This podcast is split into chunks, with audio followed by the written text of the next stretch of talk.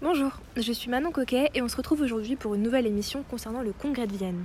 Je suis accompagnée de Morgane Vial Bonjour. et de Valissa Conillo. Bonjour. Alors pour commencer, le 30 mai 1814, l'Angleterre, l'Autriche, la Prusse et la Russie, après avoir triomphé ensemble pour la première fois face à Napoléon Ier, signent à Paris un traité avec le nouveau souverain français, Louis XVIII, et la France est ramenée à ses frontières de 1792. Les puissances alliées veulent par ce traité mettre fin aux longues agitations de l'Europe et aux malheurs des peuples par une paix solide fondée sur une juste répartition des forces entre les puissances.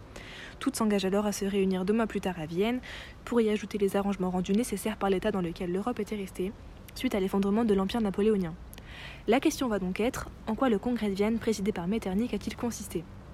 Premièrement, nous verrons quels étaient les objectifs de ce congrès, puis quels étaient les acteurs et enfin quelles critiques ont été adressées et quels ont été les arguments de ses défenseurs.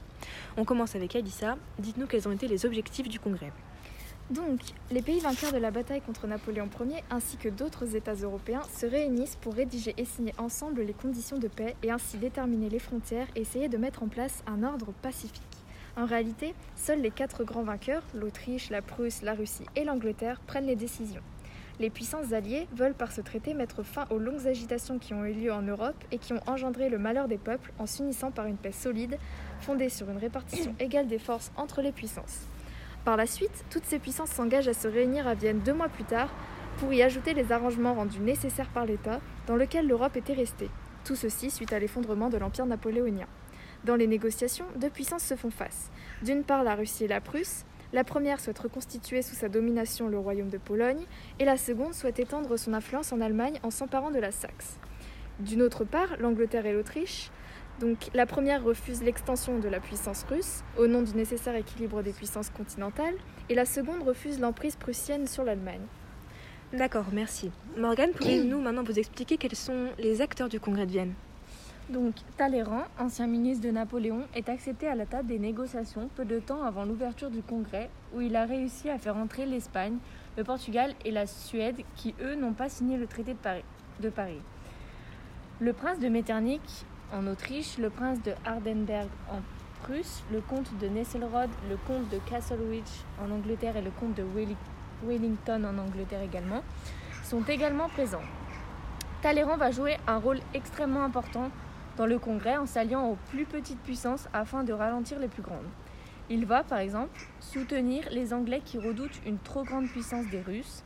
Ils agissent donc pour que la Prusse s'agrandisse et que la Russie soit moins puissante. Le tsar de Russie est contrarié et exige, la majeure partie de la Pologne.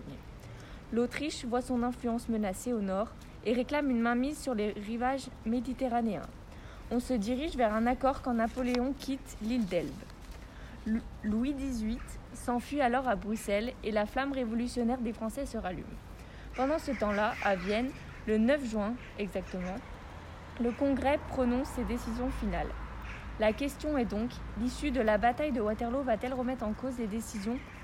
Le 18 juin 1815, c'est la défaite de Napoléon et il abdique une deuxième fois. La carte d'Europe reste valable. La France signe alors un deuxième traité beaucoup plus strict. Le territoire restera occupé pendant trois ans et devra payer une lourde indemnité de guerre. D'accord. Mais alors pouvez-vous maintenant nous expliquer, et je m'adresse autant à Morgane que à Elissa, quelles ont été les critiques adressées au Congrès de Vienne et les arguments de ses défenseurs Donc, de nombreuses critiques sont adressées au Congrès de Vienne. Le Congrès est assimilé à une œuvre d'un obscurantisme abject, une conjuration du despotisme contre les libertés légales ou encore une mise à exécution d'un plan formé par les puissances prépondérantes dans le but de régenter les États du second et troisième ordre. Donc, Metternich répond alors qu'il n'a jamais existé d'autre but que rendre les premières puissances de l'Europe solidaires dans le maintien de la paix publique, de maintenir le respect pour l'indépendance réelle de tous les États, de garantir la conservation de relations amicales entre les gouvernements aussi souvent qu'une difficulté grave devait rendre problématique le maintien de la paix, et enfin d'assurer le respect de tous les droits légaux. D'accord, merci beaucoup à vous deux. Alors pour conclure cette émission, le Congrès de Vienne a permis à l'Europe de prendre conscience que la diplomatie était un outil essentiel pour consacrer la paix et organiser le débat public sur l'Europe. Son objectif était de tirer des conséquences de la guerre et de tenter de construire autre chose afin de garantir la paix en Europe, ce qu'il réussira à faire puisque l'ordre de Vienne régentera l'Europe durant 40 ans avant d'être balayé par le mouvement des nationalismes. Merci à tous, bonne journée.